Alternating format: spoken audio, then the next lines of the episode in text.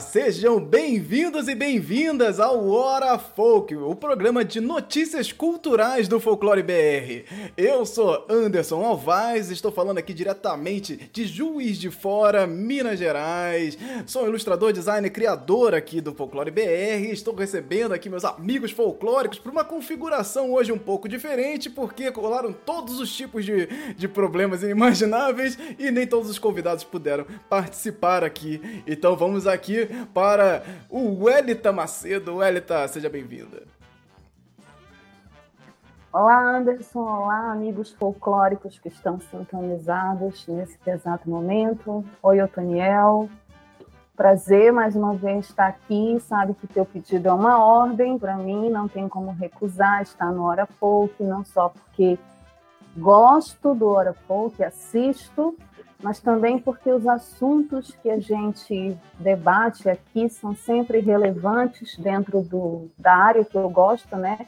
Cinema, audiovisual, cultura pop, quadrinhos, polêmicas. Adoro uma polêmica. Então, tudo certo, vamos lá, vamos conversar, né? A gente está aqui para conversar, para discutir, para conversar, para refletir, para pensar. E eu aqui, humildemente, trago minha contribuição. Você falou de onde você está falando? Eu estou falando diretamente de Belém do Pará. Ah, sim, muito bem, muito bem. Uma noite de lua. Hoje tem lua na cidade. Já não olhei ela, mas ela vai aparecer daqui a pouco. Quando eu sair daqui, ela vai estar tá lá, brilhando. Perfeito, perfeito. Otoniel Oliveira.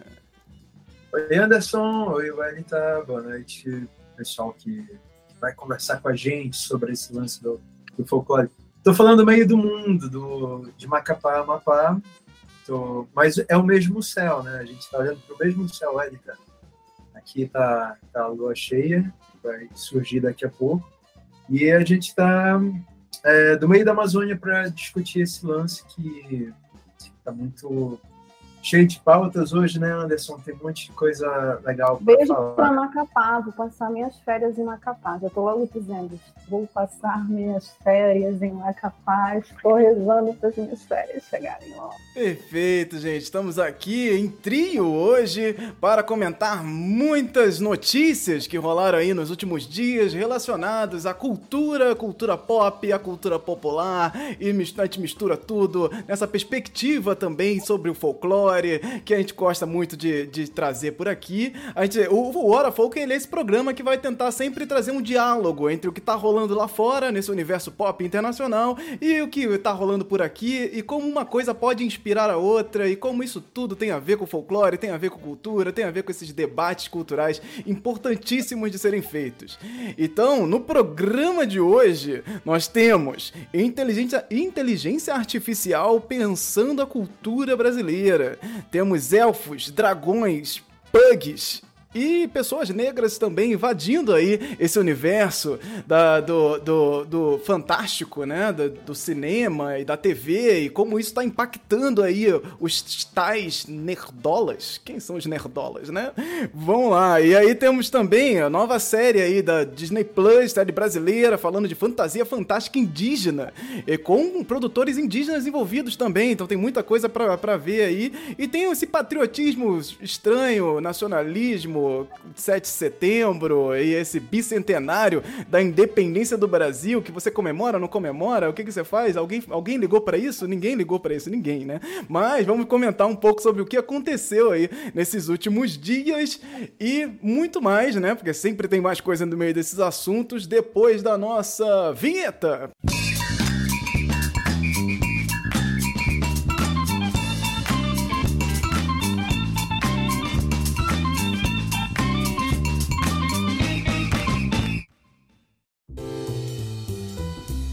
bem, chegamos aqui para nosso primeiro assunto de hoje, que nós vamos comentar um pouco sobre a fantasia fantástica, fantasia fantástica medieval, fantasia fantástica de diversas formas aí, que adentraram a TV, os streamings e estão aí é, causando muitos burburinhos, né, pela internet afora. Tivemos aqui o lançamento de três grandes séries que serão aqui o nosso patamar para conversar hoje também. E tem alguns outros lançamentos que eu vou dar uma comentada por alto aí que estão sendo anunciados pela Disney Plus. Foi muito recente, isso foi ontem, começaram os anúncios, então não vai dar para comentar muito, vai ficar para aí outros programas também. Mas vamos falar aqui de Sandman, é, A Casa do Dragão. E também a, a, a querida, ou não tão querida série aí, O Senhor dos Anéis, Os, Os Anéis do Poder, né? Que é esse, esse nomezinho que ficou aí dessa nova série é, inspirada aí na obra do Tolkien. Então vamos começar aqui é, falando, se vocês, primeiro, se vocês estão acompanhando aí esse universo fantástico. Vocês, vocês estão ligados aí no que, está rolando aí nesse universo da fantasia, nos streamings. Como é que vocês estão aí? A ideia não é falar de spoilers, então assim, se você é muito sensível para spoilers, talvez tenha uma coisa ou outra ali, mas não, não, não vamos falar de spoilers porque não vamos entrar nas séries em si. Mas eu assisti, assisti estou assistindo as três séries porque o Sandman, ele foi maratona Netflix, né? Foi lançado dia 5 de agosto, já com todos os episódios, então já passou, fica aquela coisa estranha, né? Desse negócio de lançar os episódios todos de uma vez, que você parou lá. Hum, tá bom, você passou, é, você consumiu, e agora está aqui no momento de A Casa do Dragão e Os Anéis do Poder, que estão sendo lançados semanalmente, então estou acompanhando aí essas séries também. Como é que vocês estão aí de streamings assistindo a fantasia? Então, eu assisti Sandman na maratona, uma maratona intensa, um final de semana intenso. Eu gosto disso, eu gosto de todos os episódios, não fazer mais nada da minha vida e ficar ali concentrada nesses episódios. Eu gosto também, até porque a HBO educou a gente, né, na época do Game of Thrones, é, a assistir um episódio por semana. Então, tu sofria uma semana, né? Uhum. Sofria com spoilers. Eu sou daquelas que não gosta de spoilers, não dou spoiler, não gosto de spoilers. Então, assim, às vezes os spoilers pipocavam, porque as pessoas pirateavam o episódio, uhum. conseguiam descobrir. Eu nunca vou esquecer a minha irmã caçando um nono episódio da oitava temporada e me mandando. E aí eu fiz uma brincadeira, daquelas brincadeiras cristãs que tem, assim, eu decidi esperar. Aí eu coloquei, eu decidi esperar.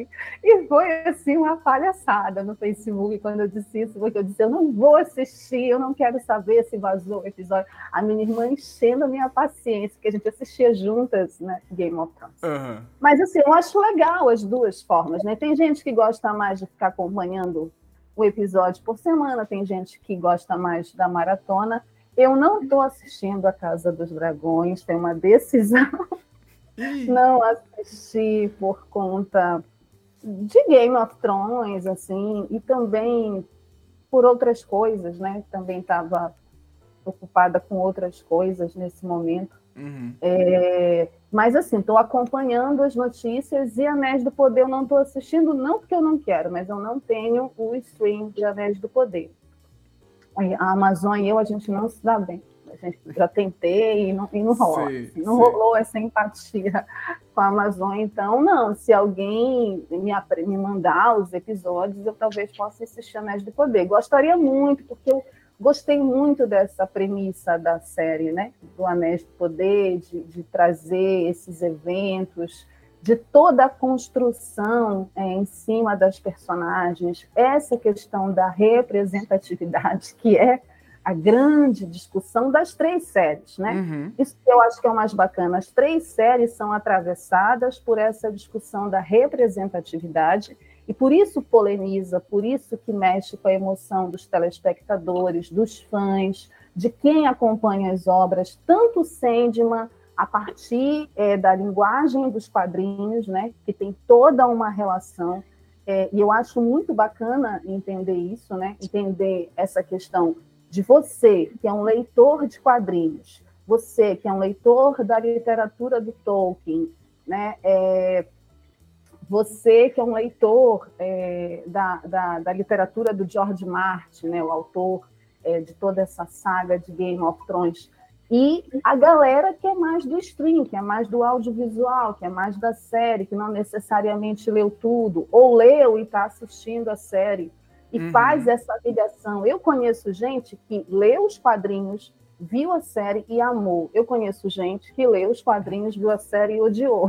Com eu conheço certeza. gente que não quer ver a série, porque quer ficar com os quadrinhos. Então, assim, sim. eu acho muito doido tudo isso. Como que a cultura pop, eu acho mais bacana são as possibilidades que hoje nós temos de uhum. assistir essas obras em outras linguagens ainda, e assim, eu acho importante a gente saber separar as coisas, porque o grande problema é que a gente fica comparando.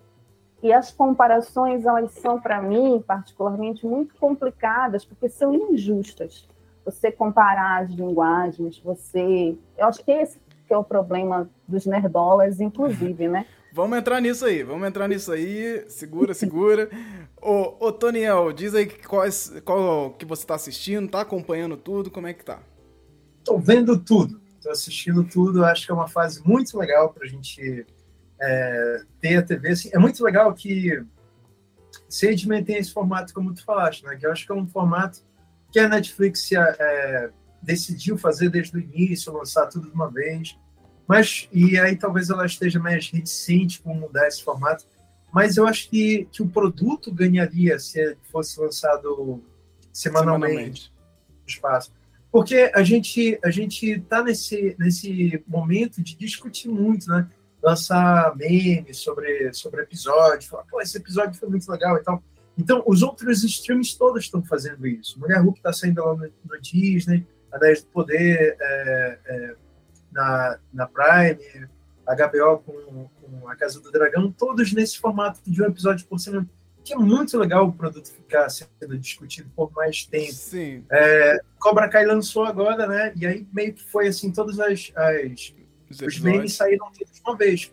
Vai se diluir, a gente vai discutir menos. Então, tem um texto do Érico Assis, que é um, é um cara muito legal, do Confins do Universo, que eu gosto muito. Ele escreveu no Omelete uma, uma crítica sobre o Sandman que, que eu concordei em vários aspectos. Ele disse assim, estava esperando o Sandman adaptação, mas aí veio o Sandman é, quadrinho colocado na tela, é, por favor, é, foi o que deu para fazer e, por favor, maratone. Sim. Nem todo mundo consegue maratonar. E nem todo mundo, assim como eu, assim, a gente quer maratonar. Então, é, pô, Sandman tem uma conexão muito pessoal com o Sandman. Uhum. Eu lembro que eu li a primeira edição do Sandman, aí eu, eu parei assim, pô, esse, esse negócio é especial, senti que era muito especial. Aí eu li de novo, né? Passou algumas horas, eu li de novo. Eu tinha tempo para fazer isso na época. Era, era criança e é, essa conexão assim de pegar alguma coisa episódica tem um, um tipo de gosto. Até porque a proposta da série, é, o Neil Gaiman falou, né? Seria é, como nos quadrinhos, assim, cada, cada episódio tem um clima diferente, ou o arco, né? Um arco tem um clima específico. E aí, quando vem esse lance de maratona, não sei, eu não sou dessa, dessa geração de, de maratonar, não é muito a minha praia. Nem se eu posso ter maratona, como é o caso do Sandman, prefiro assistir, pensar um pouco, discutir com, com quem assistiu também, Agora, Game of Thrones, né, no caso a Casa do Dragão e o Senhor dos Anéis, no caso Anéis do Poder, eles são é, é um case muito interessante assim, porque eles têm muitas semelhanças em vários aspectos muito curiosos, né? São séries de fantasia, são séries uma superprodução, negócio assim, muito caro, são as séries assim, é, entre as mais caras que a gente já teve na história. Uhum. Acho que é a mais cara já feita na história, né? Sim. E eles são baseados, Anderson, as duas séries em livros que são é, não são tão detalhistas com relação àquilo. Anéis do Poder não é completamente baseado no Silmarillion. Eles, eles nem têm o direito do Silmarillion, né? Então eles se basearam nos apêndices do Senhor dos Anéis que eles tinham direito. Eles até compraram por toda uma bagatela, negócio muito caro, assim, 200 milhões, 250 milhões de dólares, né? Só os direitos. E aí, então eles é, a, a, a, Casa do Dragão também é baseado no, no Gelo e Fogo, né? É... Não, é Gelo e Fogo é o Game of Thrones. E essa é. Ela, é, ela é baseada no É alguma coisa do fogo, meu Deus do céu. Mas é um livro, ele tá aqui, o, o J.R.R. Martin deu assim uma, uma exposição geral do que aconteceu. É um livro histórico, não é um livro de detalhes, assim, não tem diálogos, não tem, não tem uma descrição específica de cenas. Isso dá para os roteiristas uma liberdade maior para construir uma dinâmica de uma linguagem audiovisual lá, que eu tô achando muito legal em ambas as séries. Então, Não. chegar assim, como, como roteirista, pensar assim, pô, eu tenho essa linha de história geral, e aí eu vou poder pensar, que é o lance da sala de roteiro, né? Assim, showrunner dá uma linha de história geral, e aí os roteiristas discutem, mas cada um faz o seu roteiro específico. Aí vai desenvolvendo aquela trama, desenvolvendo aquele episódio. Ó, nesse episódio eu vou até aqui e tal, vou trazer essa, essa dinâmica acho que um produto como uma série ganha com isso. Tem um aspecto muito de, de vitória do que ser tão. É, do que ser um pouco mais fiel, né? Assim como, o Sandman até tentou ser fiel a, a, aos quadrinhos e tal. Na é. minha opinião, fiel demais. O, o livro é, é, Fogo e Sangue, o livro do, do Martin, né? George Martin, o mesmo escritor do Game of Thrones, né? É, então, assim, ele fez esse livro que que inspirou a série. Então a série se passa cento e poucos anos, 170 e poucos anos antes do, do, Game of Thrones, que a gente conhece lá da HBO.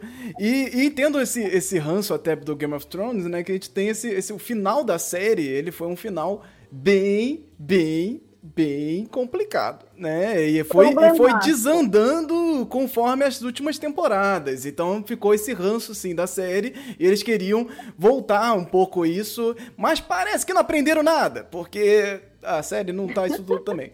Mas. Não me diga Já tava até animado para querer assistir vou, o spoiler. Vou voltar aqui. Não, isso é uma ressalva. opinião, isso é uma opinião, claro. Eu queria fazer só uma ressalva nisso, é que a despeito do ranço, eu acho maravilhosa e impecável a produção cinematográfica da HBO para essa série, para as séries, né?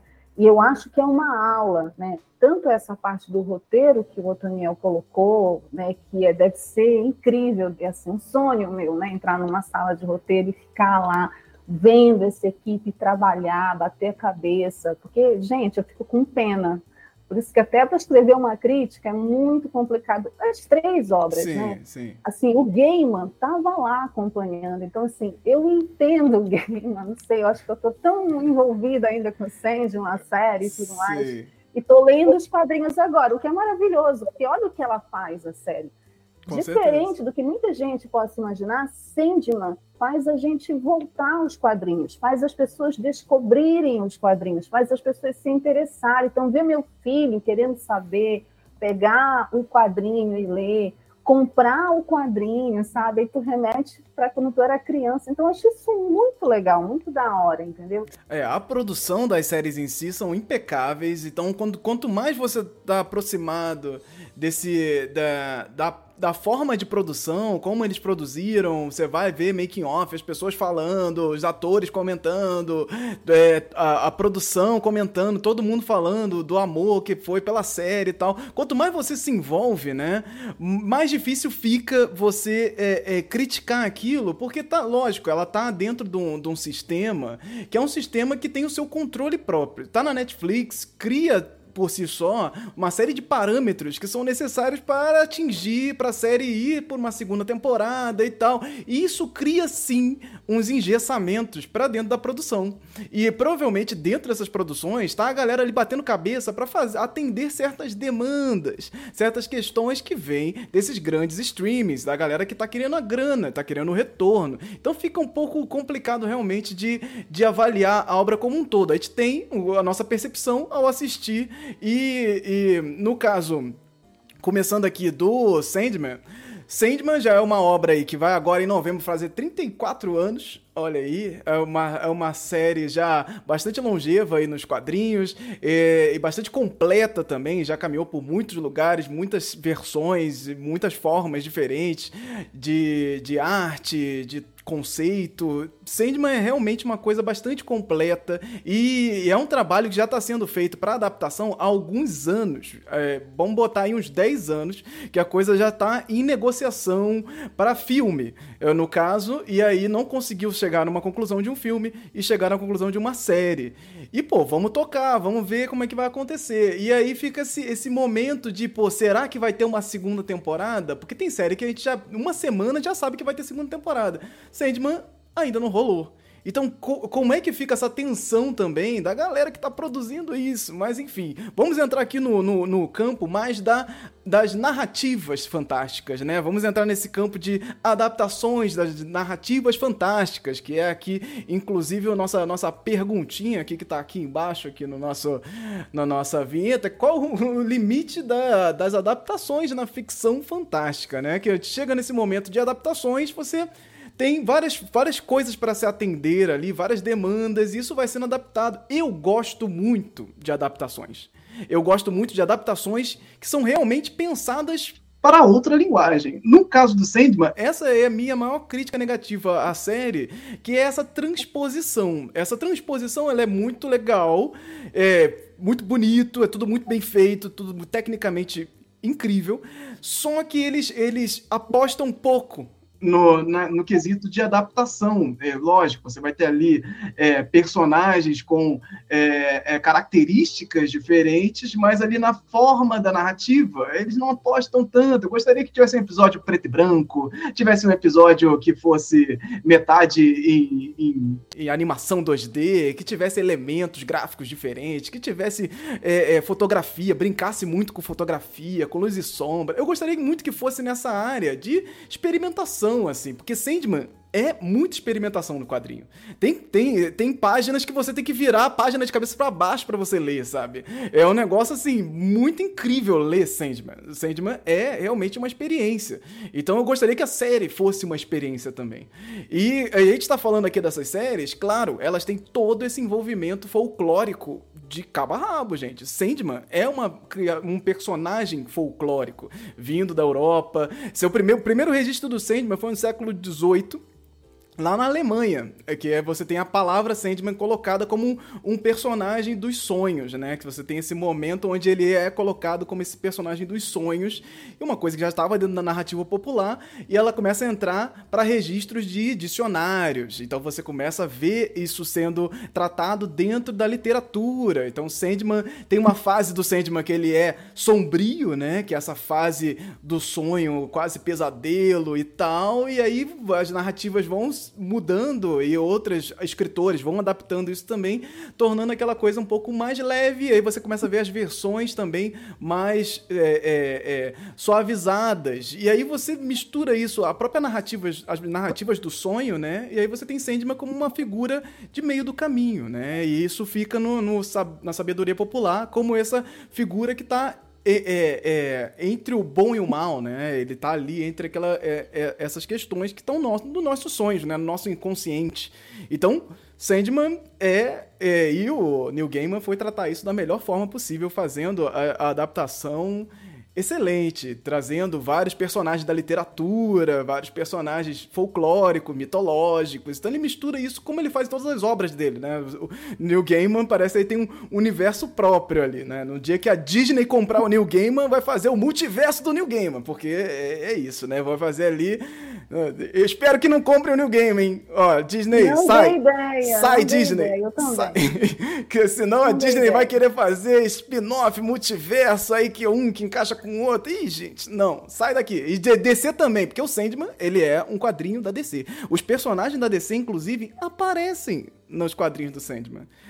E não apareceram na série, graças a Deus, porque eu acho que não precisa. É, não, assim, e a, a Karen Berger, que é a editora da Vertigo, a gente, aqui no Brasil, a gente não tem muito essa, essa perspectiva de, do editor, né? mas o papel do editor é muito importante.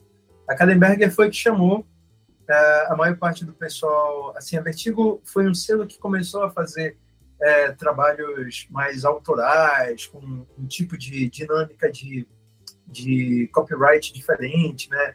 O, o Neil Gaiman, por exemplo, ele tem os direitos do Sandman de uma forma que muitos autores de quadrinhos, por exemplo, o cara que fez o Soldado Invernal, Ed Brubaker, que fez recentemente, Soldado Invernal é um personagem recente, né? Apesar do Buck ser antigo, mas a concepção dele como Soldado Invernal é recente. Assim, tem nenhum vínculo com ele ser adaptado no Capitão América, nos Vingadores. Não ganhou nada com isso. O autor não ganhou nada com isso. É, é muito cruel esse sistema de, de autoria é, do, dos quadrinhos, geralmente. No selo Vertigo, não. Porque essa mulher genial estava à frente, muito por causa dela, a Karen Berger. Então ela chamou esses caras, é, é, a maior parte eram, eram tipo Grant Morrison, depois do Alan Moore, né, que foi chamada de invasão inglesa dos, dos comics. Alan Moore, o, o, o Peter Milligan, é, o Neil Gaiman. E aí ela disse, olha, Neil e aí? Tem aqui esse pessoal da DC que você pode fazer uma, uma adaptação, escolhe aí quem você quer fazer. Aí ele disse, eu quero fazer o, o Doutor Oculto. Aí ela disse, ah, não, esse cara já está não deu para fazer por algum problema lá, que ele estava sendo adaptado, tinha alguma coisa saindo dele, né? E aí ele foi procurar, né, na, na, na relação, e como ele era um cara que já estava muito ligado com esse lance de mitologia, isso foi aparecendo cada vez mais no Sandy, esse lance da, da concepção do folclore, ele viu esse personagem que, que era um personagem da Era de Prata, da DC, que era um, um super-herói. Esse super-herói aparece nos quadrinhos, ele tem um papel importante. E o super-herói que deu o nome de Sandman para o personagem que a DC construiu, né? E ele disse: pô, esse cara aqui dá para ser, mas eu tenho que fazer totalmente diferente, né? Eu vou, vou dizer que esse super-herói existe, mas eu vou fazer completamente diferente. E a, a linha da, da Vertigo na época era de terror. Por isso que o Sandman é mais terror, por isso que a primeira versão do Monstro do Pântano é mais terror, por isso que tem pitadas de, pitadas de terror no Homem Animal, até. E aí depois eles foram é, flertando com outras outras linguagens, que aí o Sandman foi um pouco mais para fantasia, ficou brincando com aquele lance de, de, de elfos, de fadas e tal, numa, numa fase posterior. Trouxe é, deuses da mitologia mas é, é uma concepção muito complexa que, Anderson, como tu falaste, parece que é o melhor, assim, o supra-sumo da linguagem dos quadrinhos é, é, colocado lá. Por mais que, que assim, é, ainda é uma série mensal, mas parece muito bem feita. A linguagem dos quadrinhos está lá. E foi uma coisa que eu não vi tanto na, na série, sabe? Não é tão bem dirigida, assim. É, é, é uma série cara, mas não parece tão cara, sabe? Tem um lance... Aí, é, é é uma. Vou fazer às vezes do advogado do diabo com o pessoal do Game of Thrones, é, que a gente fica xingando muito as últimas temporadas. Se afastou dos livros, vira fanfic. Mas não é só culpa dos roteiristas. Eu sou muito mais condescendente sim, com os sabe? Não, não é só eles que, que são culpados por aquilo. É uma dinâmica. O, o George Martin até falou isso. Estava falando comigo, meu Eric, que está aqui nos comentários, também está então, comentar agora que uh, ele é especialista em Game of Thrones. Aí o George Martin disse: Olha, eu queria que essa, essa série tivesse 12 temporadas, Game of Thrones tivesse uma adaptação assim, de 12 temporadas, pegar todas as, as narrativas secundárias, tudo que ramificou, todos aqueles personagens que não foram aproveitados na série para colocar lá. Por que isso não aconteceu? Porque os roteiristas não queriam? Ou porque o showrunner não queria? Não exatamente mas é porque a dinâmica de fazer uma série tem toda uma outra lógica com relação a, a contratos de atores. Os atores já estavam muito famosos e fazendo filmes. Manter o casting coeso é muito difícil, é muito complexo, é uma dinâmica é, é, que, que, escapa assim, muito à vontade da produção. E aí continuar uma série perdendo uma estrela, um dos personagens principais, é terrível. Assim. É. Você vai Sim. É, contratar um outro ator, você vai. Isso é terrível, assim. Isso, isso pode. Mas. É... desculpa, mas. mas... É sim. Mesmo assim, você pode, você pode. Não, eu acho que isso é desculpa. Eu tenho ranço do Marte, tudo é culpa do Marte. Isso sim, eu nunca disse que era culpa dos roteiristas. Eu acho que a responsabilidade total é de George Martin e pronto. Porque tanto faz ter 12 temporadas, ou ter 10, Mas- ou ter 8 temporadas. Mas segura é essa essa. treta aí, segura essa treta aí, porque essa treta não é a treta de hoje. A treta de Não é. hoje a gente precisa Já passou falar essa treta, agora. já passou, tá vendo? Como Essa- adiantar do que voltar lá. Eu tô sofrendo, não vou mais assistir essa série. Tá vendo como é que eu tenho trauma dessa série? Tem É trauma. legal, ué. A treta de hoje, gente, é que ela tá envolvendo essas adaptações em si, né? Então temos representatividade, temos questões que são do, do dia de hoje, né? Atualmente a gente tem outras demandas e essas demandas estão sendo colocadas nas séries. O que está sendo feito hoje nas adaptações, diga-se, é o mínimo do mínimo do mínimo, tá? Assim, as pessoas podem achar que ai, os negros agora invadiram a fantasia e todos Nada disso. Você pode olhar o elenco aí, dar com o seu confere, que você vai ver que não é nada disso. É porque você vai colocar personagens é, que são muito pomposos ali, você vai, vai trocar ali é, é, para atores negros, o personagem que é, é- é originalmente caucasiano, você vai mudar ali para atores negros, aí fica esse, esse ranço aí dos chamados hoje de nerdolas, né? Que é o, que é o nerd que não é o nerd, né? Que não leu, que não, não que tem todo um imaginário do que é. é, o, é o próprio Neil Gaiman aí dando tapa no- nos fãs, pseudo-fãs de Sandman aí, que não entendem nada. Leram o Sandman e não entenderam nada. Então, o é, A Casa do Dragão trouxe também uma outra questão aí também, né? No, no negócio de adaptações de fantasia, que é um pug. O pug trouxe todo um, um- um- uma discussão que vocês não fazem ideia. Mas eu vou começar aqui para dar todo um embasamento aqui da nossa, do nosso papo, uma matéria Tá, House, é, ó, Casa do Dragão, série milionária aí, adaptando fantasia, pô, negócio, dragões, tudo mais. E aí, em um dos episódios, aparece um cachorro pug. Vou ah, botar as aspas de uma matéria aqui, que é o seguinte, eu não vou dizer da onde veio, porque era pra ser um exemplo, eu ia buscar um comentário, mas eu achei uma matéria, eu achei ela vergonhosa, mas eu vou comentar aqui com vocês e não vou dizer de onde veio, se vocês quiserem, vocês procurem aí, porque eu achei muito vergonha. Mas vamos lá, É, abre aspas. O público está irritado simplesmente porque a série mostrou um cachorro pug em uma das cenas da trama. Entretanto, as raças ainda não existiam naquele período, já que só apenas no século XVI foi quando os cães começaram a ser importados da China e adotados por famílias nobres.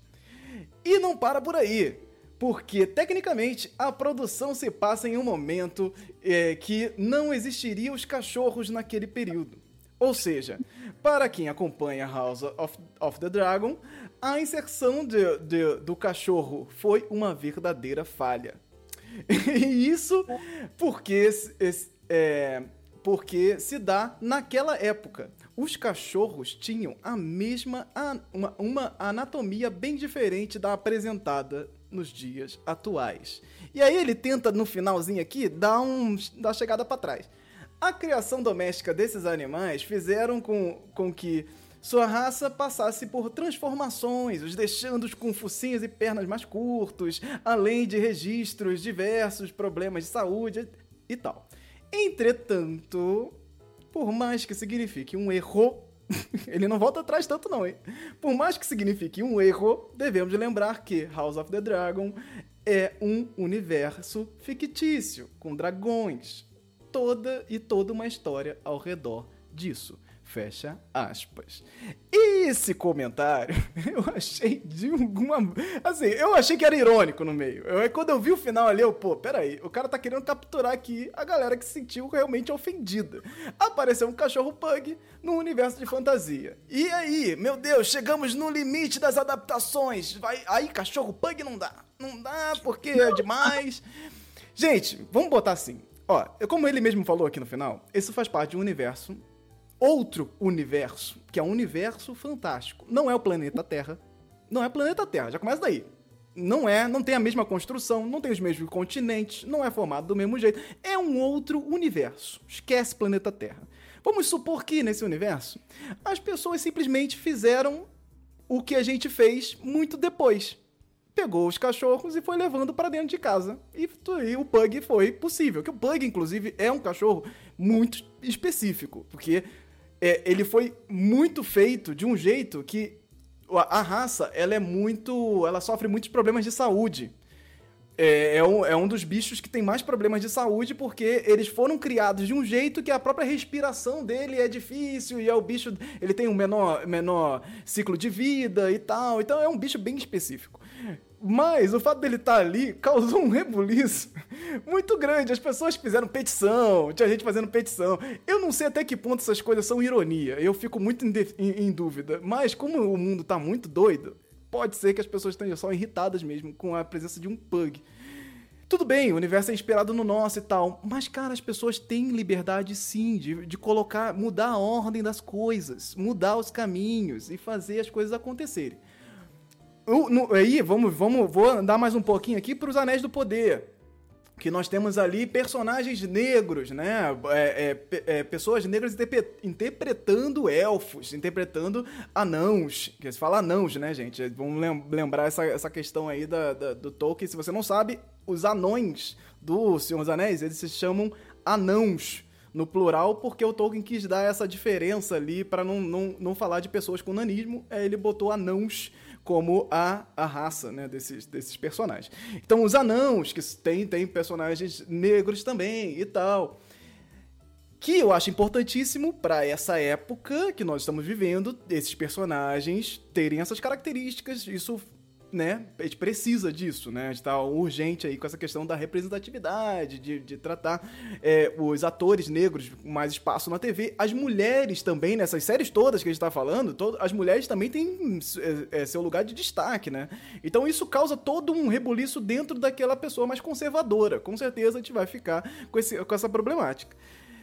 Mas o que, o que, me, o que me, me realmente me dá um negocinho. Que beleza, a gente precisa de representatividade. Mas aí o que aconteceu com esses personagens, já que a gente está falando de duas séries que acontecem antes do período das séries mais famosas? O que aconteceu com essas pessoas negras depois desse tempo? Precisa explicar? Não sei, mas assim, fica esquisito, né? O que aconteceu com as pessoas pretas? Elas foram extintas depois, né? Porque depois no, nos filmes dos Seus Anéis a gente não tem gente preta, no, no Game of Thrones a gente não tem também. E elas estão no Game of Thrones também, caso que eu não, tinha, não tenha falado também. Tem pessoas negras, personagens negros no Game of Thrones. Tem também no Game of Thrones, né? Mas são muito esparçados. E aí, no caso do da série A Casa do Dragão, tem personagens negros que são da casa Targaryen, da Casa dos Dragões. Então tem essas pessoas aí que na série do Game of Thrones elas não aparecem.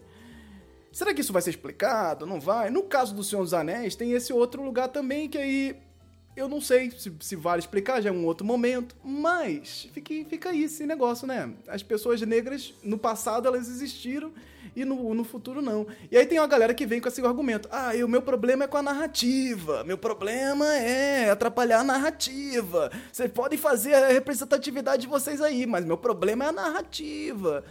E aí, gente, vale tudo na narrativa? Como é que a gente, a gente trata isso quando você tem uma demanda dentro do mercado. E aí você precisa colocar as pessoas lá. Esse universo da fantasia agora está ficando mais preto. Muito bom. Mas essa representatividade também precisa ser observada, né? A gente precisa também estar atento que o quanto de mercado tem nisso também, né? O quanto de, de mãozona do mercado querendo tirar essa grana aí mais uma vez, querendo botar essa capa de, de pô, sou desconstruidão. Então aqui, ó, minha, a minha, o meu canal é desconstruidão. E pá, então tem pessoas negras sim, pá, pá, pá. Muito importante. Não tô tentando tirar a importância disso, não. Eu só tô pensando nessa questão narrativa aí, como é que fica. O que, que vocês acham dessa, desse, dessa, desse trelelê todo? Representatividade negra e pug, né? Porque agora tem isso também, né? Porque botaram os cachorros lá. E agora? O pessoal tá irritadíssimo. E se a continuista tivesse reparado e feito essa pesquisa aí, não tinha tido todo esse problema. Mas assim, é um cachorro que está lá na cena e se não perturbou a cena, se não perturbou a narrativa, eu não vejo problema. Isso passaria batido para mim, mas assim, tem pessoas que ficam muito mais preocupadas com isso, em achar os erros e fazer as polêmicas. O que me interessa é essa tua pergunta, Anderson, no que isso vai atrapalhar a narrativa. O que que essa questão da representatividade, da demanda do mercado, que é, na verdade, uma resposta da conjuntura que nós vivemos hoje no mundo todo, que é uma conjuntura onde não permite mais que a gente simplesmente não olhe mais o, o, fato de que durante um tempo nós fizemos filmes de fantasia onde a cara desses personagens eram todos de uma cor só. E nunca ninguém questionou isso. Durante um tempo, e muito tempo, porque é isso que tu falas, quando tu abres a tua fala dizendo, olha, não é que os negros estão aí para todo lado. Vamos contar nos dedos hum. quantos filmes, quantas séries, quantas produções hoje tem atores negros em ficção científica, em fantasia, em filmes que discutam a cosmologia, né? Quantos atores indígenas estão? Sim. Agora, Pantera Negra 2 vai colocar é, atores com etnias indígenas fazendo personagens, e também se criou uma polêmica por causa dos músculos, não sei o quê, que não tem músculo, que não tem. Quantas pessoas, durante muitos anos, é, não foram representadas dentro dessa indústria?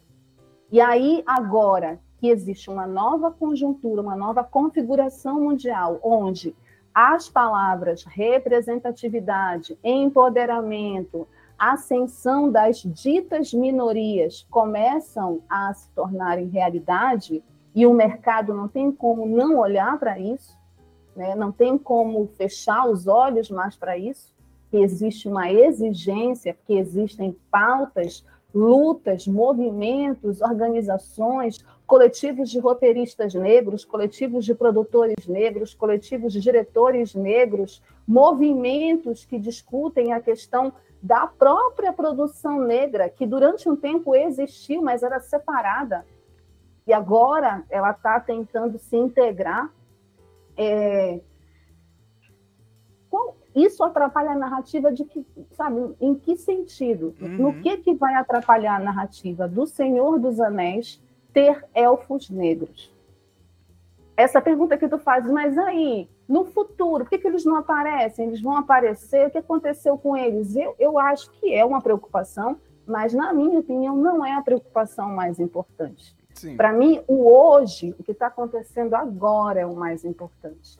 Senhor dos Anéis, os três filmes foi muito importante para mim no início da década de 2000. Eu assisti, eu conheci o Marte, eu conheci toda essa literatura de fantasia.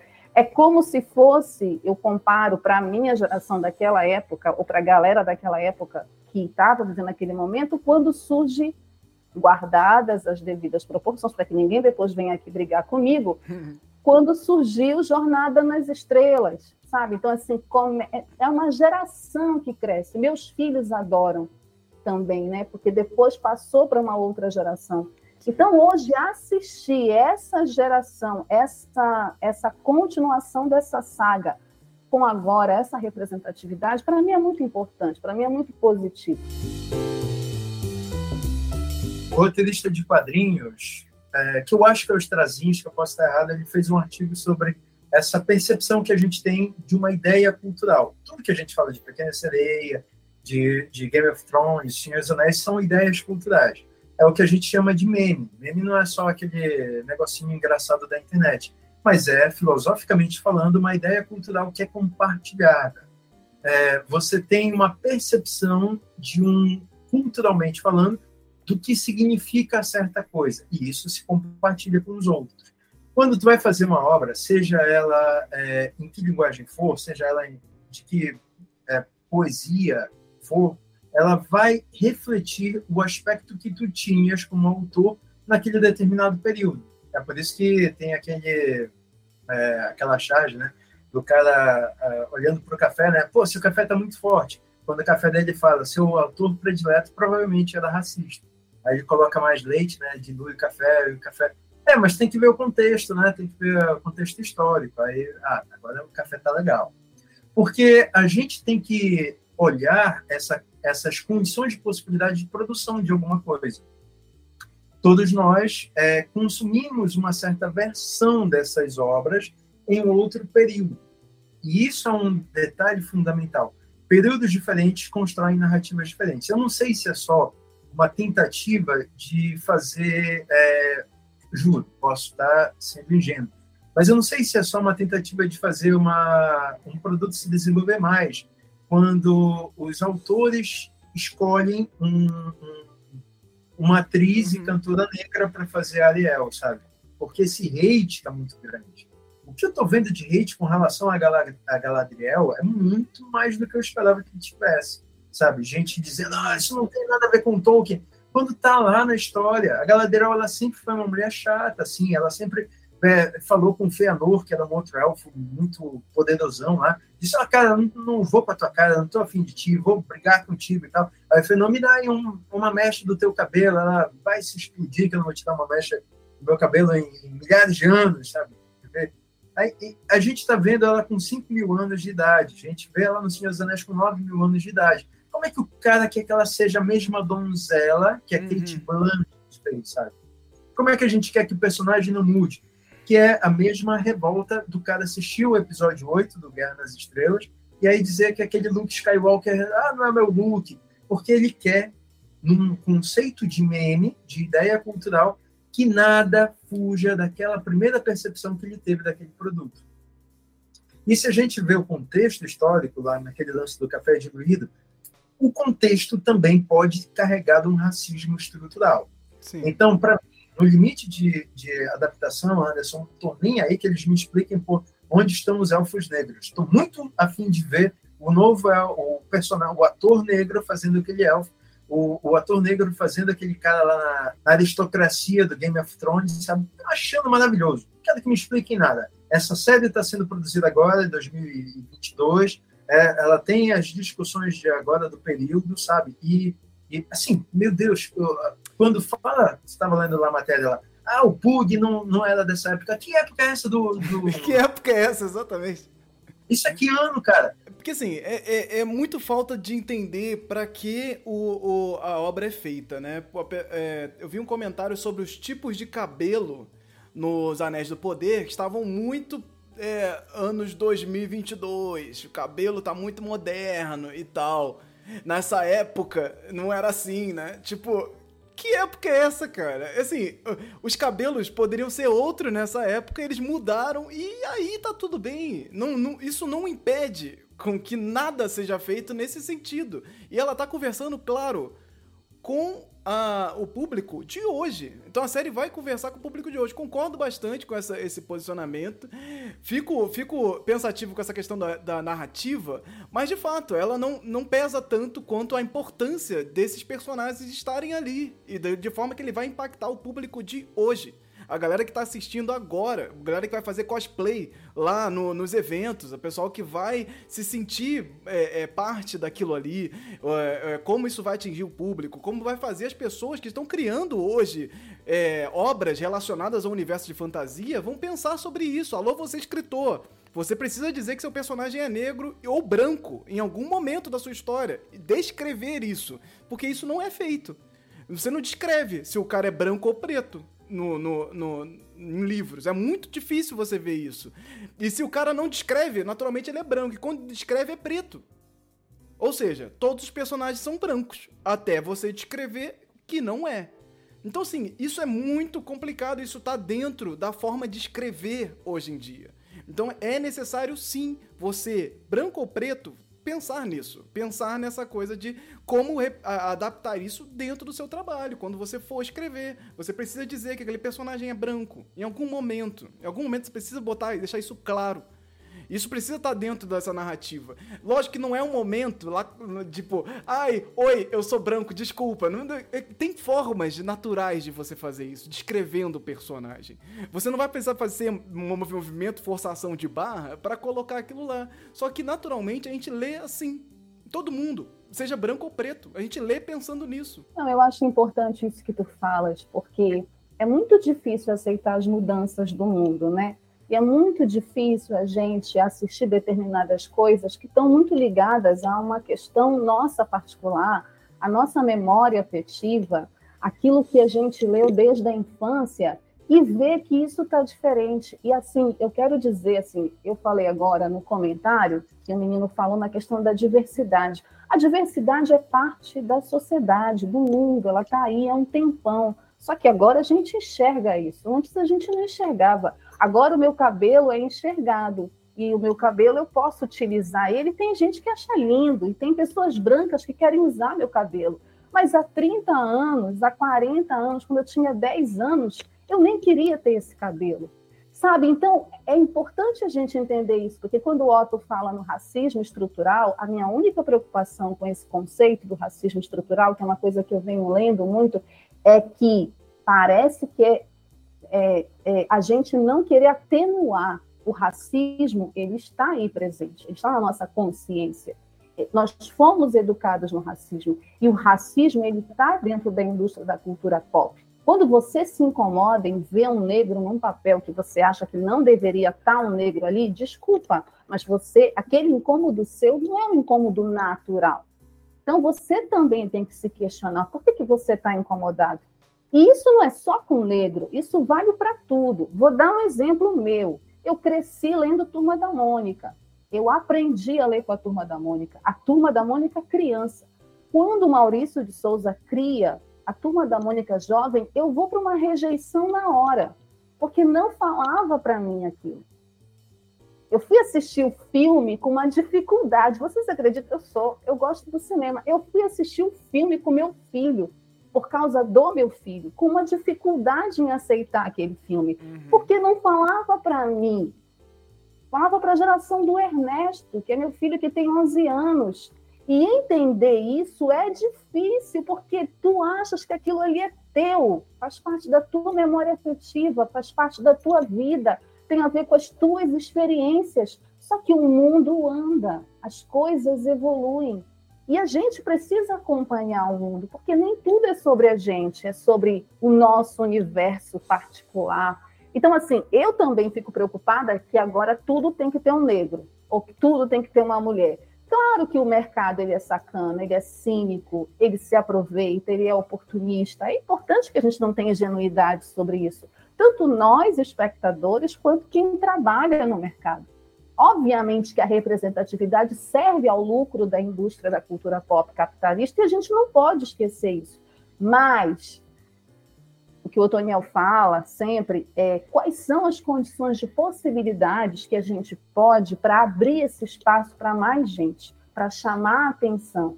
Então, isso que o Anderson fala, descreva o seu personagem, não precisa ser ipsis literis, aqui eu sou um homem branco, sou um homem negro, mas existem formas de escrever. Se você lê Torto Arado, você sabe que aquele livro do José Itamar Vieira, as protagonistas são negras.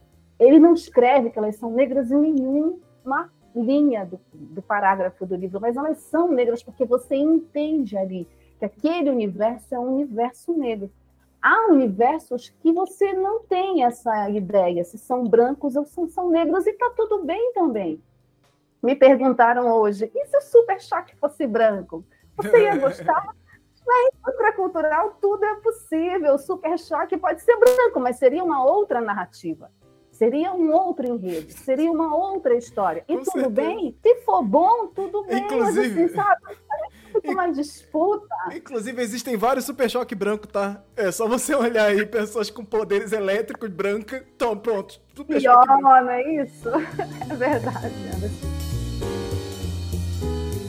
Para encerrar esse assunto aqui, eu vou trazer esse, esse comentário sobre a matéria que saiu recentemente, falando do, do posicionamento do elenco do Senhor dos Anéis, o clássico e o, e o, elenco atual também, se posicionando contra os ataques racistas que a série Os Anéis do Poder estão sofrendo. Então eles vão falar do, do universo do Tolkien ser multicultural, que isso já estava lá de alguma forma, que essas descrições e coisas e tal, e que o universo do Tolkien permite tudo isso, e tudo bem, tarará, tarerê, tererê. Mas, claro, que eles vão ser impedidos de colocar o Tolkien como uma figura potencialmente racista ou é, é, dentro do seu próprio universo ali. Porque ele criou para os filhos dele. Vamos lembrar aí, o Hobbit, né, foi a primeira obra do Universo dos Anéis, ela foi criada para os filhos dele. E, tem, e por muitos anos o Senhor dos Anéis foi meio conhecido como essa coisa meio de criança, meio infantil. Tem a série de animação lá, Antigona, também, do Senhor dos Anéis e tal. Então era uma coisa que ficou muito no universo do RPG e tudo mais. Só que para esse contexto do Tolkien, falar sobre o, mundo era falar do umbigo dele, falar sobre o, o, o que estava ao redor ali. E, e, tá, o Tolkien, ele não é, é uma, um, uma figura que é, era um racista declarado, né? Uma coisa que ele, ele, ele nascido na África do Sul, o que não significa muita coisa também, porque as pessoas botam essa coisa de nascer na África do Sul como, pô, o cara é africano. Ele ficou até os três anos de idade na África do Sul.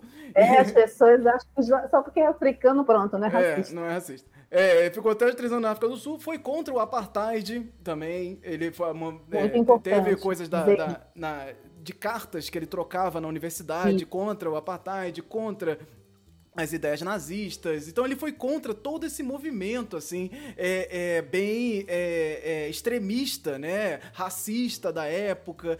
Na, até onde entende-se, ele não, ele não foi nem partidário dos movimentos eugenistas. Então ele não estava, ele não é, lógico, antirracista da época, mas ele também não estava no pior é, é, lugar do, do racismo. Mas, claro, pela sua vivência, ele vai tratar as coisas muito mais olhando para o seu próprio umbigo. Ele é um europeu, gente, pelo amor de Deus. Deus, assim. Não vamos botar os europeus em um lugar de, ah, não, mas ele pensava e tal. Ele é uma pessoa branca europeia que fez uma grande, participou de uma grande universidade lá, foi Oxford, eu acho que ele, que ele, que ele estudou. Então, assim, o universo inteiro, Oxford, até hoje, é, é, é tem é, oito professores negros, né? Eu tava ouvindo até sobre isso. É uma coisa, assim, é, é, é, isso, esse é o universo onde ele viveu. Um universo onde pessoas brancas estão pensando o mundo. E pensando como se fosse o centro do mundo. É Europa, gente, por favor. Então, assim, é, é, é, claro, ele, ele vai fazer aquilo ali muito com. não com o pensamento de hoje. Não tem como, gente. A gente vai analisar, lógico, a obra do Tolkien também pensando na nossa perspectiva. O que a gente está discutindo aqui o tempo todo? Não tem como não, não, não estar envenenado nisso também. Mas a gente tem que trazer essa perspectiva, trazer um pouco o pé no chão e pensar, pô, beleza.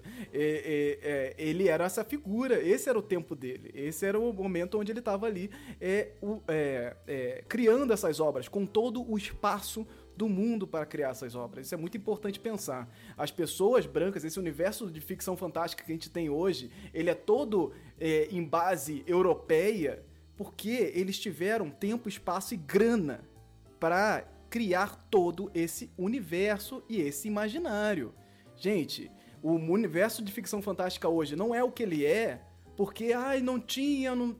tinham pessoas negras que poderiam estar pensando isso também, mas elas não tiveram espaço. E hoje estamos começando a pensar nisso. Então a gente precisa deixar isso bem Exato. claro, assim. Isso precisa ficar límpido Exato. na mente de todo mundo, assim. O universo, lógico, de ficção fantástica que temos hoje tem muita questão europeia. A gente tem que fazer é, é, é, ovacionar a Europa. A gente tem que falar, graças a Deus nós temos isso, graças à rainha, graças a, a, a... Não, não. Graças a Elizabeth, a Betinha. Não, né? Não, Por favor. Só, então... só para complementar, se Tolkien é problemático e é considerado racista porque não pensou a questão racial naquela época, que era aquela época, uhum. o que dirá de um diretor de hoje, do século XXI, que quando perguntado, ah, mas eu nunca vi pessoas negras no seu filme, o diretor responde assim, ah, eu nunca pensei nisso. O que, que é mais problemático? Não, eu, eu, não vou nem falar o nome do diretor, nem, vou deixar entra, a pergunta para vocês discutirem o que, que, é mais problemático. Deixa aberto aí. E... É? O que, que é mais problemático? É isso. Fica no ar então, olha, o posicionamento foi feito, as pessoas estão fazendo esse, esse, posicionamento. A série A Casa do Dragão está em andamento e Os Anéis do Poder também. O Sandman está disponível na Netflix, então você pode ir lá assistir, vai assistindo Anéis do Poder, comentando com a gente aí também. Manda aí do Folclore BR se você vê alguma coisa relacionada ao folclore, que você viu, o folclore inglês, que tá lá pipocando. Manda pra gente também. Continuaremos de olho, continuaremos aqui. Provavelmente lá no final das séries, nós vamos fazer aqui um remendo aqui final, é, falando isso aqui no Folclore BR, tra trazendo aqui para a Hora Folk. próximo assunto aqui, que é um assunto quentíssimo. Eu não ia nem trazer esse assunto aqui, mas viralizou demais, que é o 7 de setembro. O 7 de setembro desse ano, né, comemorou aí o bicentenário da independência do Brasil. Olha, temos aí essa, essa data, todo ano é algum trelelê agora, né, nessa pandemônia que nós estamos vivendo. E agora passamos aí pelo 7 de setembro, que tinha toda uma expectativa do que, que ia acontecer. Ó, o golpinho vem aí, como é que vai ser esse negócio? 7 de setembro do ano passado já foi bastante complicado. E. É, né? foi uma pataquada do caceta, não aconteceu. Foi esse barulho que tu fizeste. Foi uma coisa deprimente, meu Deus do céu.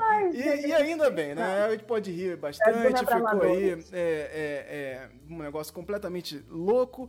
E a própria comemoração do bicentenário, ela passou completamente despercebida quando você tem o presidente da república a gente tem, né? E aí o bicentenário mesmo a gente nem ouviu falar, não tiveram muitas coisas, não teve, teve destaque na mídia, tanto destaque assim. Foi um destaque bem, é, é, bem leve, né? Foi uma coisa pa passada, assim, porque o destaque mesmo foi essa pataquada que, que foi essa, essa questão eleitoreira feita no, no desfile dos 7 de setembro. E o que aconteceu? Eu todo ano posto uma arte relacionada ao 7 de setembro e penso alguma, alguma fotografia do dia, alguma coisa que tenha acontecido para tentar encaixar ali. No ano passado, isso sempre envolvendo, as artes que eu faço são sempre envolvendo sacis, porque eu acho que é a melhor figura para representar tanto o povo brasileiro quanto é, essa questão da resistência mesmo, né? Dessa coisa é, é, é, é, contra o fascismo, né? Que é extremamente importante da gente ressaltar. Então eu fiz aí uma arte que é, foi inspirada em uma foto da Lola Ferreira, onde, onde você vê ali na foto. É, um ônibus, a foto foi tirada no Rio de Janeiro. O ônibus está passando ali pela motociata do, do, do, presidente, a galera ali de verde e amarelo, os motoqueiros e tal. E no, no ônibus estão várias pe pessoas negras, homens negros, que estão indo pra praia, provavelmente. Essa visão é bastante recorrente, inclusive. E a, e a galera ali foi protestar contra a motociata e se botaram pro lado de fora do ônibus é, é, é, é ali mandando dedo, xingando. Então ali eles estão bem numa coisa bem de protesto. E aí eu fiz a foto substituindo por sacis. Os sacis, é claro, estão muito mais simpáticos sendo muito mais simpático com a motocicleta na minha ilustração. Mas eu substituí ali pelos sacis e fiz essa, essa artezinha aí que viralizou pelas redes sociais. A galera, muita gente chegou no Folclore BR graças a essa, essa arte aí também. E, e, e aqui, eu, lá na, na arte, né, eu já levantei nos, nas postagens essa questão sobre o patriotismo e o amor à cultura, né, que é uma coisa que fica é um debate que fica muito acalorado, muito confuso, assim, dentro das pessoas. Porque como é que eu posso amar a cultura e não ser patriota, né? E é, pô, tô sendo patriota porque eu gosto do folclore, gosto da cultura, se eu não sou patriota. Não necessariamente. Então, assim, eu buscando os conceitos, o conceito de patriotismo e nacionalismo são coisas que são muito próximas e muito difíceis de explicar, gente. A gente não vai conseguir fazer isso aqui nessa live. É um, são coisas que são muito próximas e muito delicadas, mas, num geral, você tem o patriotismo como esse amor aos símbolos nacionais. Então você, ó, amor à bandeira, amor à lei, amor à cultura, amor a tudo que tá dentro desse espaço que a gente chama de país. Então você ama esse país, você é patriota, esse é o patriotismo. Você tem todo um amor por todas as culturas, inclusive, que existem nesse país. Não é só uma cultura só, não. O patriotismo entende o, o, o país como diversas culturas. O nacionalismo, não. O nacionalismo ele é uma corrente já de pensamento político mesmo, uma corrente que inclusive vai lá dar, dar surgimento ao próprio nazismo, inclusive, que é botar o seu país na frente de todos os outros. Então você ama tanto, ama tanto, que você vai pro extremo e simplesmente coloca todo mundo pro lado e seu país é melhor que todos, tudo no seu país é melhor, você não precisa de nada de fora do seu país, porque o seu país é autossuficiente, então você pega tudo, taca ali dentro e acabou, não tem, tudo que é de fora é ruim e toda essa vibe aí. Isso vai mais pro nacionalismo. Lógico, você vai ter correntes de pensamento que vão casar os dois, que vão, inter, é, vão, vão interpolar. Então, assim, vão ter vários pensadores que vão pensar essas duas palavras de formas diferentes, esses conceitos de formas diferentes. Mas, a rigor, eu penso muito nisso, assim, eu consegui, o que eu consegui ler dessas, dessas coisas que artigos e coisas que eu olhei foi muito nesse sentido. O nacionalismo é uma coisa que está mais ligada à extrema, à extrema direita, inclusive, e o patriotismo é esse amor pela nação como um todo, todo o conjunto que compõe aquela nação, os símbolos, a bandeira, as culturas e tudo que está ali, a língua e tudo mais. Mas não exclui os outros países. Ele ama o país, mas não exclui os outros países. Tá todo mundo ali, é, é, é, é, tudo bem, tá tudo bem dentro desse conjunto. Então, basicamente é isso. E a cultura, ela, ela caminha também dentro disso. Quando você é patriota, lógico, você pode amar, amar sua cultura também. Só que você pode amar sua cultura e não amar o, todos os símbolos nacionais. Não amar o, o, o fato de, de o país ser como ele é de você não amar a estrutura política desse país. Nós vivemos aqui no capitalismo. Você pode ser contra o capitalismo. E você, por isso, não vai ser patriota, porque você não está é, é, é, dentro desse amor a todos esses símbolos. Isso é o patriotismo. É amor a todos os símbolos, então você concorda com quase é, é, sua integridade ali. Então, nós temos isso aí. Eu acho que isso aí é um caminho já bastante interessante para se pensar que você pode amar sim sua cultura e não ser patriota, não ser nacionalista. Você tá amando ali algo que é inerente ao povo, às pessoas, o folclore, a tudo aquilo ali que é produzido a partir desse desse imbróglio cultural que nós vivemos. Gente, 7 de setembro, aí aconteceu o bicentenário, coração de, de Dom Pedro no Brasil, né? Não sei nem o que aconteceu com isso, porque de tanta, tanta notícia que foi, tanta desgraça, que eu não sei nem o que aconteceu. O coração de Dom Pedro II veio para o Brasil. Ele está lá num potinho de conserva lá no. Primeiro. primeiro? É primeiro? Dom Pedro I. Gente, então não, Dom Pedro I, ele veio, o coraçãozinho dele veio pro Brasil numa, numa, num evento especial, aí teve o presidente do, de Portugal também no meio e tal. E não sei, foi pro churrasco o coração? Não sei o que aconteceu com o coração. É, o, o, sobre essa matéria, o tweet mais legal que eu vi é que agora a gente tem o coração de Dom Pedro, né? A gente tem a a perna do padre, o fêmur do padre José de Anchieta, e a gente está cada vez mais próximo do Frankenstein imperial. Então, estamos aí construindo assim, essa, esse monstro, né? Com é, sobre essa ideia do, do, desse patriotismo e tal, não dá para não fazer aquela relação com o Brasil, ame-o ou deixe-o, ame-o de qualquer forma, né? seja aquela concepção da, da média do seu país, ou deixa, ou vai embora. Então, esse, essa, essa ideia exacerbada e a crítica de qualquer ideia de uma construção de nação serve para quem? Quem é que gosta desses dogmas? Quem é que gosta dessa crítica? Quem é que, é, que nem o Malafaia, adora que ninguém discuta com o pastor? O pastor é o, é o, é o escolhido aí do Senhor. Você não pode falar mal do seu pastor. A quem beneficia isso, senão ao próprio é, a própria pessoa que está no poder. Então, essa ideia dessa, dessa, desse patriotismo, ele serve para manutenção de poder, mais do que qualquer outra coisa, é uma forma da gente manter o poder é, naquele status quo que já está já tá, é, estabelecido em quem está lá na frente. Isso tem tudo a ver com fascismo. Essa ideia do, do ultranacionalismo, do fascismo, vem disso, esse, essa concepção muito particular de que você precisa fazer parte daquele feixe, você precisa fazer parte. E não tem, ó, gente, só para ficar claro, não tem nada a ver. Assim, esse paralelo do fascismo com o comunismo é uma forçação de barra muito violenta e a gente pode ter muitas críticas com relação ao, ao comunismo, ao socialismo, ao comunismo que nunca foi implementado, né? É uma ideia que, que vai é, transcender a, essa, essa construção de um Estado, de, de classes sociais.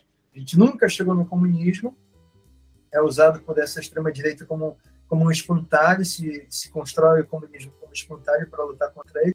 Mas a gente pode ter, sim, muitas críticas ao socialismo. Aconteceu muitos problemas, a gente há de fazer uma crítica a isso, ao Stalin, ao Mao Tse Tung, a, a, a todos esses modelos que foram colocados aí. Independente disso, a gente pode ver que há uma diferença muito grande em relação ao fascismo.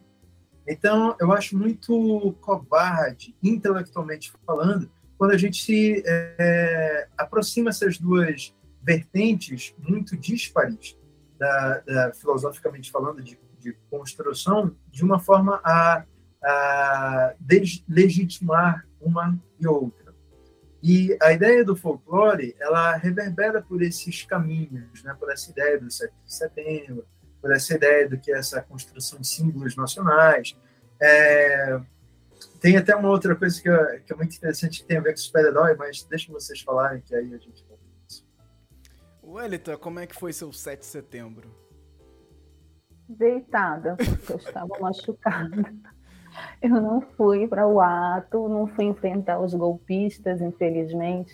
Mas eu acho muito importante, eu acho que esse debate ele é extremamente necessário, Anderson. Que bom que tu trouxeste porque a gente vive hoje um tempo e, como o Brecht diz, a gente tem que defender o óbvio, né? São tempos tão difíceis que a gente tem que defender o óbvio. E, inclusive, alguns conceitos. É, infelizmente, nós vivemos num país é, onde as pessoas estudam pouco. E estudam pouco por diversos motivos. E como nós estudamos pouco e não conhecemos a nossa história, porque a história que nos é contada é a história dos vencedores, dos vencedores da classe dominante, é, nós temos muitas confusões teóricas, nós fazemos muitas confusões teóricas. E acaba que mistura as coisas, e, por exemplo, é, a gente acha que os símbolos nacionais não são carregados de ideologia, são carregados de ideologia o patriotismo é uma ideologia de uma sociedade burguesa que começa lá atrás, na constituição das próprias repúblicas, do Estado moderno, desses símbolos nacionais que cada país vai ter os seus símbolos. A sua bandeira, as cores vão representar é, determinados valores e princípios ligados àquele país que vão ser passados para o povo.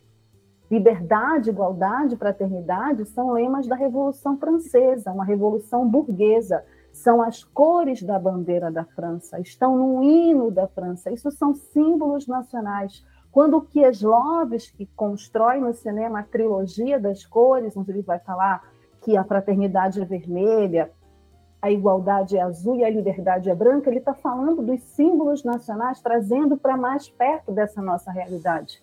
Mas ele vai discutir justamente isso. E aí, nós, o Brasil, nós temos um problema, a gente não olha o nosso passado. Os argentinos olham. Vai estrear agora, dia 25, um filme chamado Argentina 1985, que fala de como os argentinos julgaram os seus ditadores. Nós não julgamos os nossos ditadores. Nós não conhecemos o nosso passado, nós temos medo, nós guardamos dentro de um baú e a gente não quer abrir. A gente não quer, porque esse baú é cheio de cadáveres, e a gente não quer olhar para isso. Então, discutir patriotismo, nacionalismo, discutir cultura, é discutir a nossa história. Que cultura? Qual é a cultura que a gente está falando? Porque, por exemplo, existe uma cultura do jeitinho brasileiro. Ah, brasileiro dá jeito. Essa cultura, na minha avaliação, é uma cultura equivocada, porque ela flerta com ideias que têm a ver com corrupção, com ideias que têm a ver que eu posso levar vantagem em cima de todo mundo, que eu, a lei do mais esperto. Então, que cultura! Mas a gente tem a nossa identidade. Nós temos símbolos que a gente sim deve gostar, pode gostar, e que infelizmente foram usurpados para passar uma mensagem que hoje é uma mensagem que reflete ódio, que reflete intolerância, que reflete preconceito de todas as formas. Então é muito fácil pegar um inimigo, como disse o Otto, pegar um espantalho, criar um espantalho. Então, o espantalho é o comunismo, a bandeira nunca será vermelha, porque o comunismo nunca existiu. Então, é mais fácil dizer que todos aqueles que estão do outro lado são comunistas todos aqueles que não vestem a camisa da seleção brasileira, que é um símbolo nacional, uhum. que não colocam a bandeira do Brasil, que é um outro símbolo nacional, eles são demônios, eles são comunistas. Aí você joga tudo na mesma panela de pressão, como se todo mundo fosse igual. Então, eu acho que críticas são e devem ser feitas, mas nós precisamos conhecer a história, inclusive a história do comunismo, do socialismo, por que ele deu errado em determinados países, quem foram as figuras, para que a gente possa ter um olhar crítico, entender onde a gente está localizado. O nosso país é um país jovem, nosso país é um país que ainda está em processo de construção, de identidade. A nossa cultura não é uma cultura estanque, ela é uma cultura que se movimenta, é uma cultura que muda. E deve mudar, porque isso é saudável, é saudável. Essa, esse canal aqui discute isso, discute os avanços, discute as mudanças, discute como isso interfere nas nossas vidas. Nós temos que discutir isso, nós produzimos essa cultura, nós consumimos essa cultura, a gente tem obrigação, responsabilidade de discutir isso. É, e discutir uma outra forma, inclusive, de patriotismo, porque, por exemplo, eu sou internacionalista. O que, que significa ser internacionalista? Significa não amar o Brasil? Não. Significa amar o Brasil e amar todos os outros países, inclusive os países capitalistas, porque eu não amo o país, eu amo eu entendo a história daquele país, eu respeito aquele povo, a identidade daquele povo. Então, os estadunidenses têm uma história de vida que é muito bacana, que é muito bonita, que não tem a ver com os capitalistas que mandam lá. Eu acho que é importante a gente entender isso. Quando você conhece o outro, você conhece as suas fragilidades e as suas qualidades, e você consegue amá-lo dentro das suas fragilidades e qualidades e entender quem é o inimigo. Né? Uhum. O inimigo não é o outro povo. O inimigo é quem detém o poder hoje e quem faz povo guerrear contra povo, em nome de um patriotismo que é completamente é, alienante. Essa, eu acho que é a palavra, alienante em todos os sentidos. É. Então, entender isso. E o bicentenário, olha como é triste. A gente não consegue nem discutir os 200 anos do país, porque a gente tem muito para discutir sobre essa questão da independência. Que independência foi essa? Exato. Qual independência?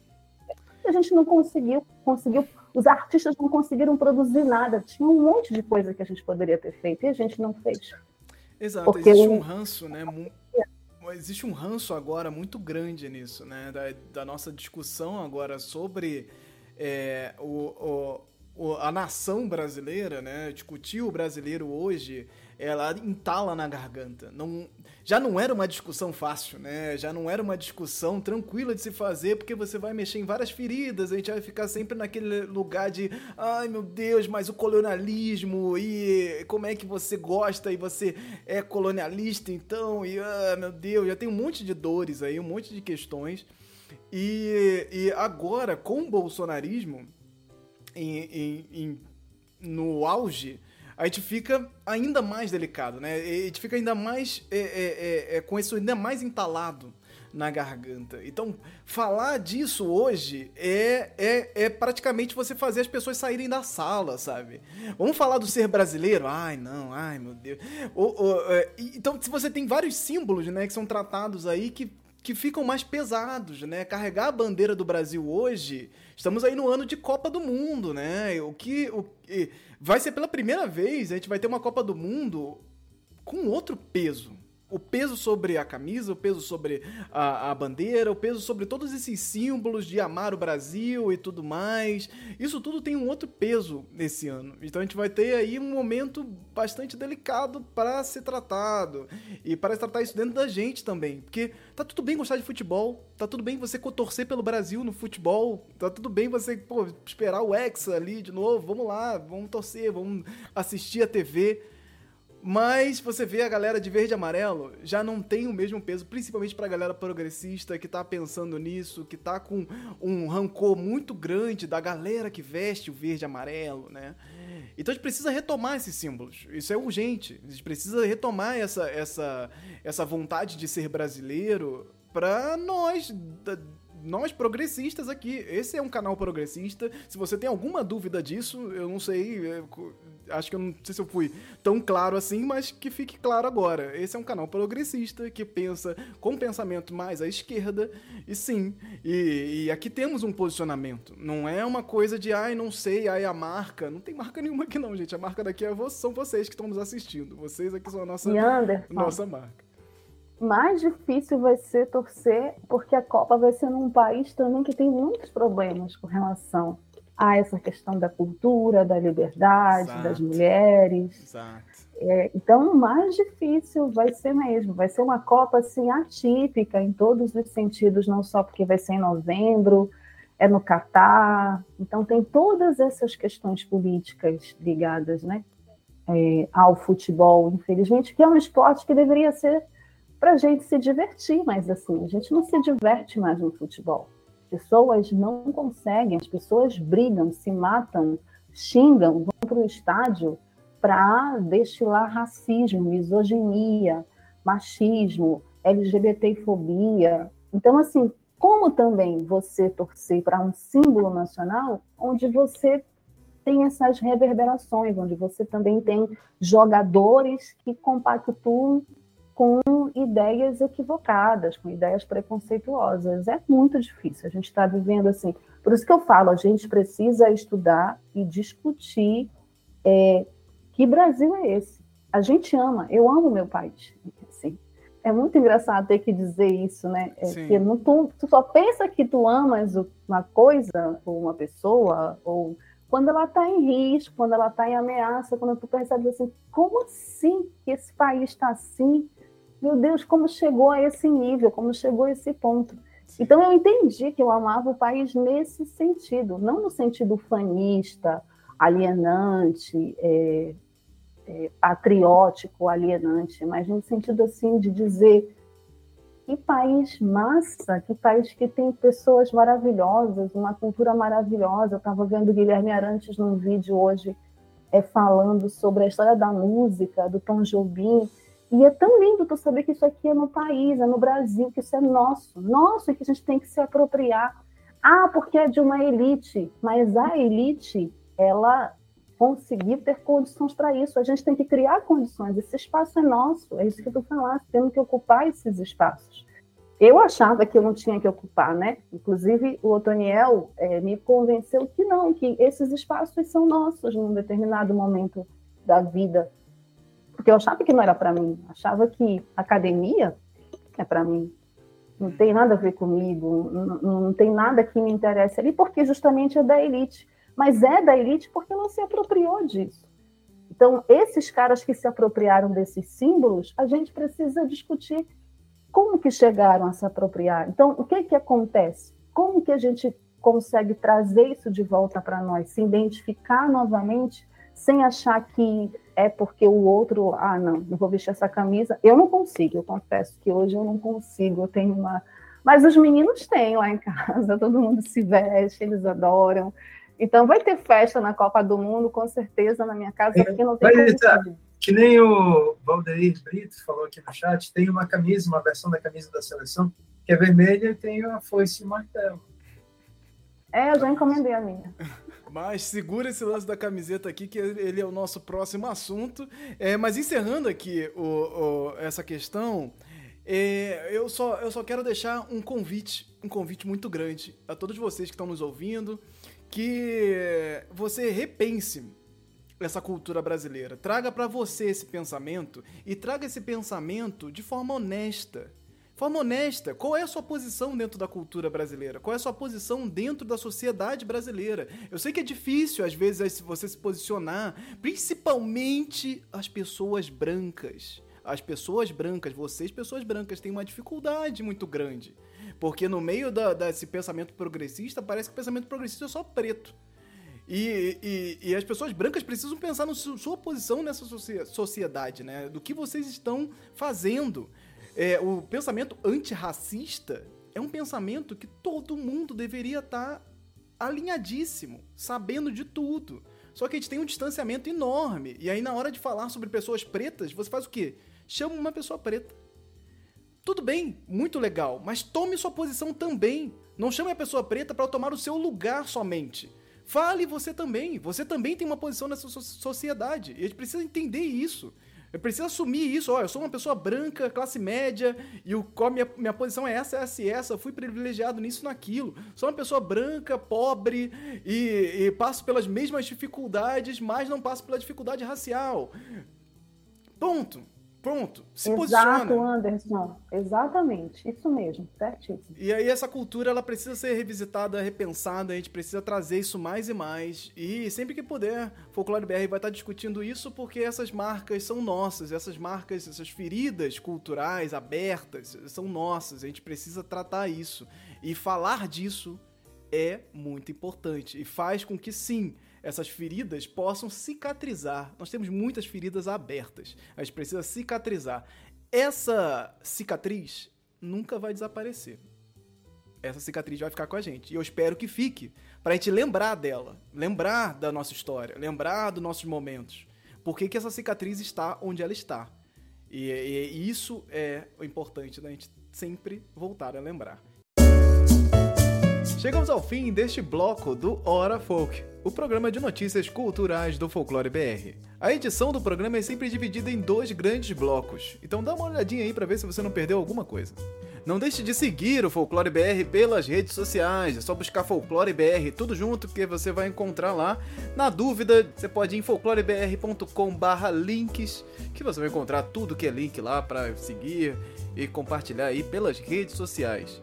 Não deixe de reagir aí, no, seja lá no programa você estiver ouvindo, no Spotify, no Apple Podcast, tem lá umas estrelinhas para você colocar e deixar aí as suas impressões sobre esse programa. Isso vai com certeza somar bastante aqui pra gente. Gostaria de deixar aqui um agradecimento especial aí para os nossos primeiros apoiadores. Se você quiser, você sabe que você pode apoiar o Folclore BR lá em folclorebr.com/apoie. Você vai descobrir todos os links aí para chegar no Catarse, no PicPay ou também através de forma, forma independente através do Pix. Então gostaria de agradecer aqui André Kenji Arakaki, Emily Yoshi Sasaki, família Alves Misfield e Maurício Marim Edelman. E fica aqui meu muito obrigado e saibam que vocês estão ajudando a manter aqui esse projeto que eu tenho tanto carinho. Esse programa foi editado e produzido por mim, Anderson Alvaz.